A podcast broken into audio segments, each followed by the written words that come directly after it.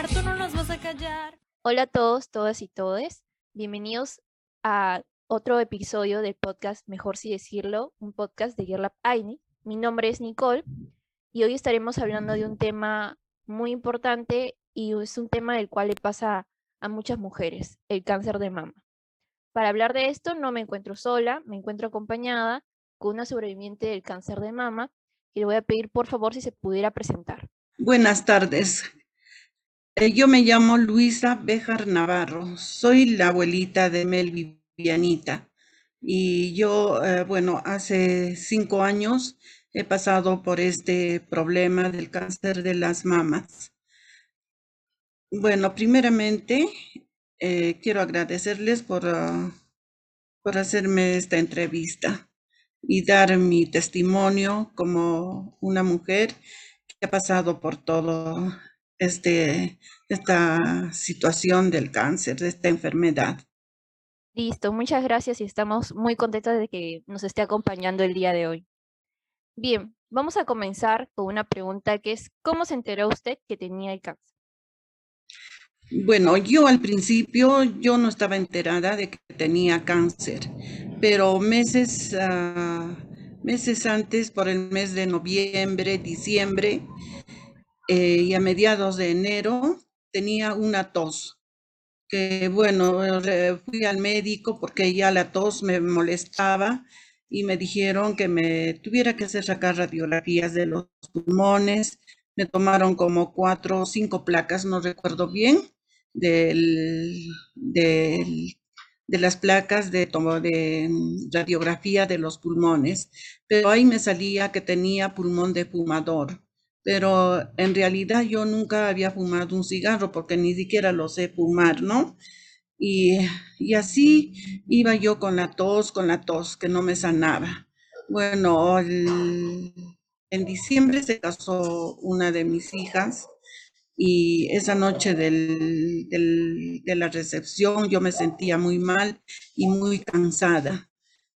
Entonces al día siguiente igual seguía mal, poquito mal, pero era de la tos. No, no todavía hasta entonces no sabía que yo tenía el cáncer.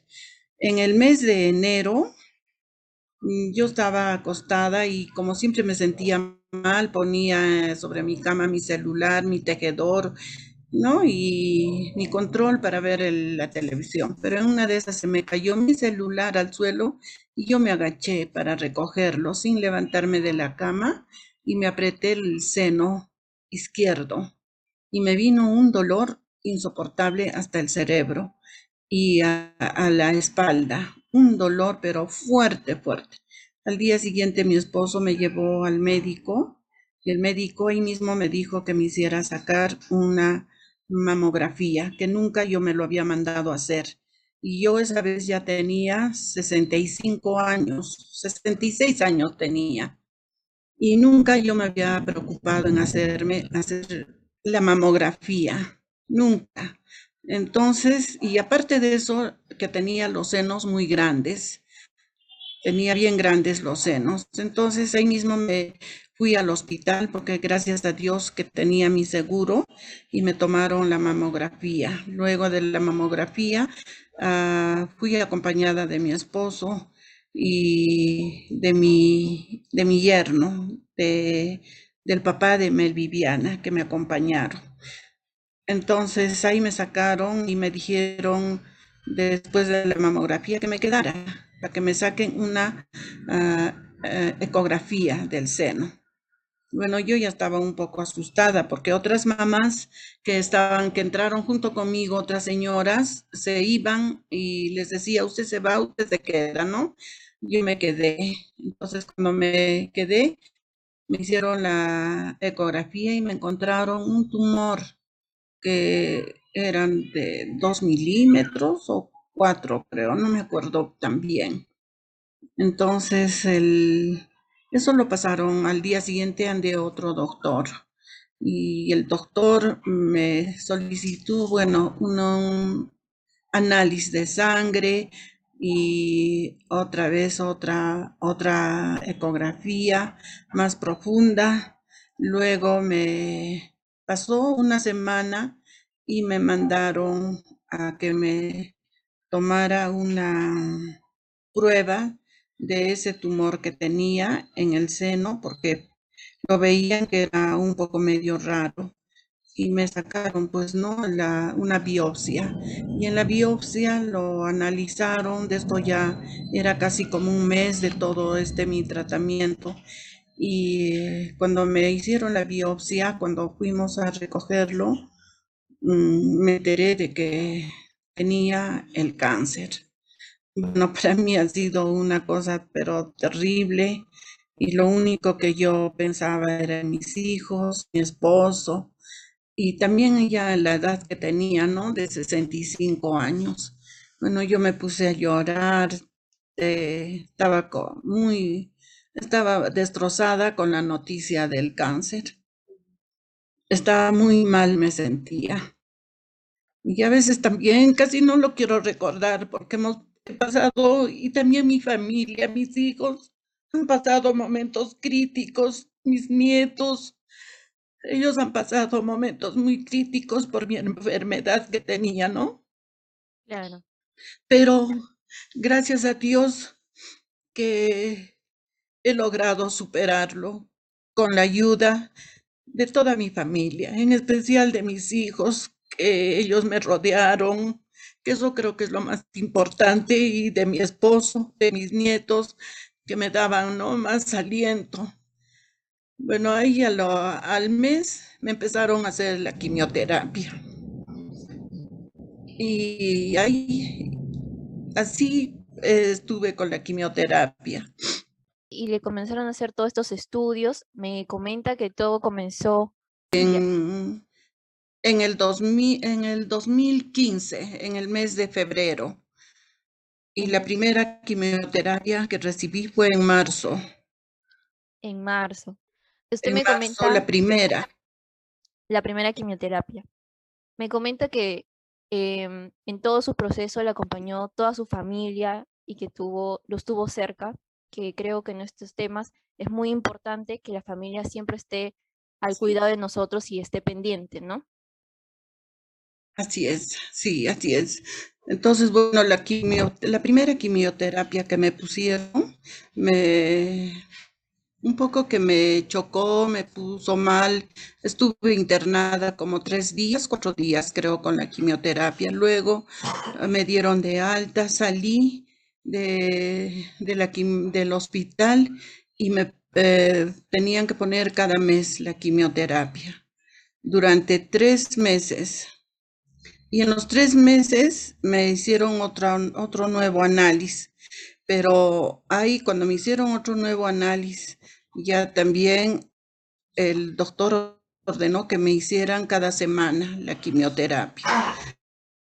Eh, y me hicieron todo el año del 2000, me hicieron la quimioterapia cada semana hasta noviembre. Eh, ¿Me comentaría usted dónde se atendió? Así soportaba y... ¿Cómo? ¿Me comentaría usted en dónde se atendió? Tenía mi seguro acá en el Cusco, tengo mi seguro de mi esposo. En el hospital del seguro me atendieron y recibí una muy buena atención con las enfermeras que, que eran de quimioterapia y los médicos también.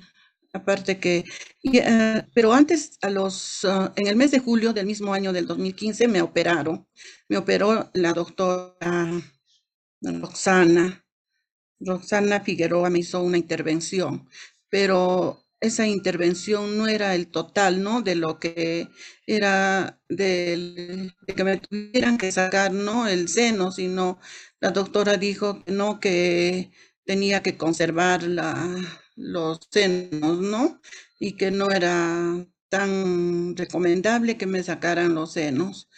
Entonces yo ah, seguía aparte de esa operación, seguía con la quimioterapia. Total me hicieron como 28 quimioterapias. Cada semana me, hacían la quimioterapia. Y así sucesivamente le digo de que el, otro, el otro trauma que yo tuve en la segunda, en el segundo mes de la quimioterapia fue que me empezó a caerse mi pelo. Entonces, cuando entraba a la ducha se me caía el cabello, pero bastante. Y eso ha sido para mí como un trauma que empecé a desesperarme y empecé a llorar. Y, y así le digo, de que eh, he tenido que soportar todo ese dolor que tenía, pero como les cuento de que para esto le digo que solo tenía fe en Dios y en, las personas que me rodeaban y en toda mi familia que me, que me protegía, me cuidaba, me daba mis alimentos y todo eso. Eh, ¿Me podría comentar también cómo es que usted supera el cáncer? ¿Cuánto tiempo duró con el cáncer de mama? Mm, bueno, después de la quimioterapia del mes de noviembre, eh, me acuerdo mucho que fue el 3 de noviembre mi última quimioterapia, pero para esto el doctor ah, ya me hizo otro examen y a los dos, al día lunes fue la última quimioterapia del mes de noviembre, 4 creo que era el mes de noviembre lunes 4. El lunes 6 yo ya estaba viajando a Lima por intermedio del Hospital del Seguro a que me hagan la radioterapia en Lima. Entonces, en Lima me hicieron ah, todos los días, desde el día en que viajé, me mandaron al Hospital Rebagliategui y en el hospital de Bagliategui me mandaron al, al hospital de Ricardo Palma. Eh, en ahí me, hicieron la radioterapia, me hicieron 32 radioterapias, que estuve todo el mes de casi de noviembre y hasta el 23 de diciembre. Me hicieron una radioterapia así profunda en el seno y gracias a Dios que todo eso es superado. Y estaba sola en Lima, estaba con la ayuda de mi consuegra, que ahí me, me alojé, de la mamá de mi yerno, Cristóbal. Ella me ayudó, la señora Carmencita, que ella me, me ayudó bastante y así, pero realmente he superado todo eso. He tenido que ser fuerte porque un día yo tengo un hijo que es mi hijo mayor, Alan, que es psicólogo. Entonces él me llamó por teléfono, él vive en Arequipa, es psicólogo, y me llamó y me dijo, mamita, me dijo, tú, o sea, me habló como un psicólogo, así que como si que yo no lo conociera, ¿no? Y me habló que esto, esto tiene que ser así, tú tienes que eh, ser fuerte, tienes que ser así, tienes que estar bien, porque si tú vas a estar de pena, tú vas a estar pensando en tu enfermedad, eh, va a ser peor y vas a, se te van a bajar tus defensas y tú tienes que ser mm, fuerte y olvídate o sea, así, o sea, mm, no me acuerdo mucho de otras palabras también que me dijo, ¿no? Y eso era para mí como un aliento. Aparte mis hijos que también me hablaban y, y así he superado eh, eh, eh, toda esa pena que tenía del, del cáncer. Bueno, aparte también que me ayudó bastante mi carácter que tengo y ya cuando ya salí de la radioterapia, en diciembre llegué acá al Cusco, pero cuando llegué acá al Cusco, me fui ah, llevando mis resultados de lo que ya me habían hecho la radioterapia acá al hospital, donde mi médico, este doctor Tupayachi, que era mi médico clínico acá en Seguro. Pero yo llegué con un dolor del seno y tenía todo el seno quemado por tanta radioterapia que me habían hecho. Estaba lleno de ampollas y me recetaron unas cremas, pero me ardía, me quemaba el seno. Y cuando yo fui, ande, saqué un turno para que me vea mi médico clínico, yo fui y me dijo, me revisó y me dijo que me siguiera poniendo las cremas, ¿no? Pero seguía igual el dolor, era muy, muy fuerte el dolor que tenía en el seno. y de nuevo saqué la cita para el doctor. Entonces, cuando volví a ir, el doctor, mi médico clínico, el doctor Tupayachi, me encontró que el seno se me estaba hinchando y se me estaba poniendo duro. Y me dijo que eh, me estaba dando una, como una especie de una septicemia. Porque todo fue porque la doctora y en el, en el, en la operación anterior, la doctora no me sacó todo el seno, porque mi cáncer estaba no sé en qué grado, y la doctora me sacó todo el seno, si no solo me sacó esa partecita, pero en realidad que el cáncer seguía pues avanzando, ¿no? Y mire, todo, casi todo un año he tenido del tratamiento y yo no sé cómo he podido resistir a todo esto y cuando volví a ir ante el doctor me dijo que inmediatamente lo buscara al doctor Sea, porque él no era cirujano, este doctor, médico clínico. Lo busqué al doctor Sea, que es oncólogo, y eh, gracias a Dios que ese mismo, ese mismo día que lo fui a buscar, porque el doctor me dijo, inmediatamente tienes que ir ante un doctor particular, porque esto a mí no me parece que, está, que tengas eh, el seno medio rojo y con piel de naranja, me dijo así. Se me estaba haciendo como la cáscara de la naranja, así con esas cositas como huequitos que tiene la naranja áspera así estaba mi seno. Y era raíz del de lo que todavía tenía el cáncer. Y fui ante el doctor Sea, gracias a Dios que ese mismo día me revisó, pero solo me miró y me dijo que necesitaba una operación de emergencia. Ese mismo rato agarré y me dio mi, una receta para que me hagan el, todos los análisis que se requiere para una operación.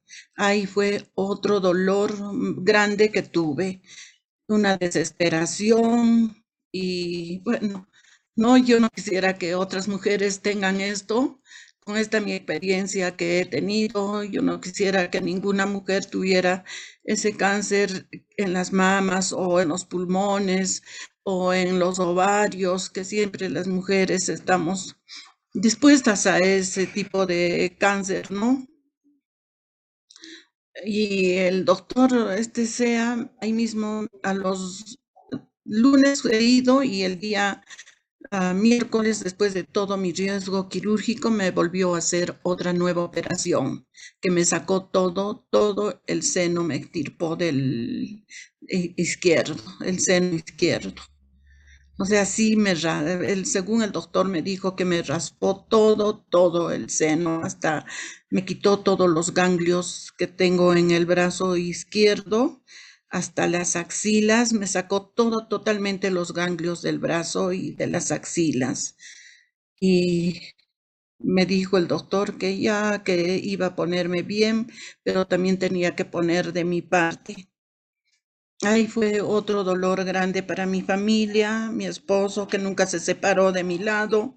Se, me hicieron esa operación particular en la clínica Pardo, Paredes. Ah, no, Pardo de la cultura, en la clínica Pardo. Mi esposo que no se separó de mi lado, dormía conmigo en la sala de operaciones. Mis hijos estaban conmigo alrededor de mí, mis nietos y eso también fue otro dolor tan grande, pero después de eso empecé a estar estable en mi casa, me empezaron a dar, bueno, la alimentación mm, que yo necesitaba, ¿no? La alimentación a base de pura quinoa, a base de, eh, de, de hierro, a base de frutas, de jugos de fruta y una comida que, bueno, me casi un año estuve con ese tipo de comidas. Y así le, cuento de que yo super, he sabido recuperarme gracias a Dios, en especial a Dios y a toda mi familia. Usted tocó un tema muy importante del cual, eh, bueno, yo para poder hacer esta entrevista me he informado también de todo esto y es cuán importante es la salud mental en pacientes con cáncer, ¿no? y usted me comenta que tiene a su hijo que le pudo ayudar y le habló como, como si fuera una paciente, ¿no? Entonces, bueno, resaltar eso también que es muy importante en estos casos de que haya una buena salud mental. Me comenta también que es por su carácter. Veo que también usted ha pasado por muchas cosas y ha sido muy valiente para poder enfrentar todo esto de acá. Bien, entonces eh, la siguiente pregunta que me gustaría hacerle es, ¿qué consejo le daría a alguien que a quien le acaban de detectar el cáncer? Bueno, el consejo que yo daría a toda mujer que, que ya tiene sus hijos, eh, bueno, no solo a hijos, porque yo cuando he estado en tratamiento en, en quimioterapia de acá del hospital, veía niños, niñas que tenían cáncer, más que todo en la sangre, era un cáncer de leucemia que les daba a los niños, a niños de 6, 7 años, a bebés de un año, y vi con mis propios ojos y a veces los miraba y, yo pensaba en mí, ¿no? Bueno, en fin, que yo ya era una persona adulta, que ya, eh, que yo ya había salido de todo esto y que era posible de que la gente joven, los recién nacidos que a veces he visto, tengan que pasar y sufrir por todo este problema del cáncer que recibían la quimioterapia y eso bastante también me, me dolía y a veces los veía y me ponía a llorar, ¿no? Porque eran jóvenes, niños. Entonces yo ahora aconsejaría a toda la gente, a todas las personas que, eh, que si tienen algún síntoma o algo, ¿no? Que acudan al médico, que se hagan ver, porque como usted me ha hecho la primera pregunta, que ahora el cáncer está al menos en las mujeres, a jóvenes y a adultos, a niños, no respeta, entonces yo quisiera que ahora todas las mujeres se hagan un chequeo con el doctor, vayan al médico, se hagan sacar una ecografía para ver si encuentran algún tumorcito o algo, ¿no? Y que se cuiden bastante.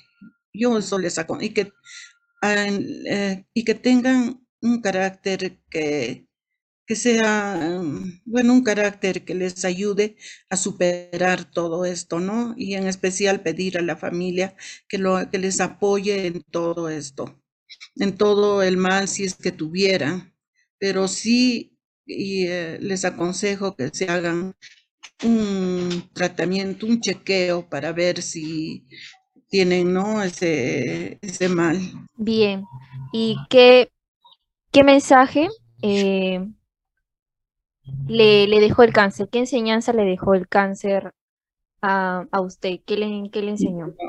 Me enseñó este, este cáncer después de, de, la última operación que yo tuve, que mi, mi esposo, mis hijos me veían tan mal entonces yo pienso y, y yo digo que, que, para mí es como si hubiera vuelto a, vivir, como si yo hubiera vuelto a estar de nuevo acá y pisar tierra, ¿no? Pisar así firme de que, de que estoy bien, estoy sana.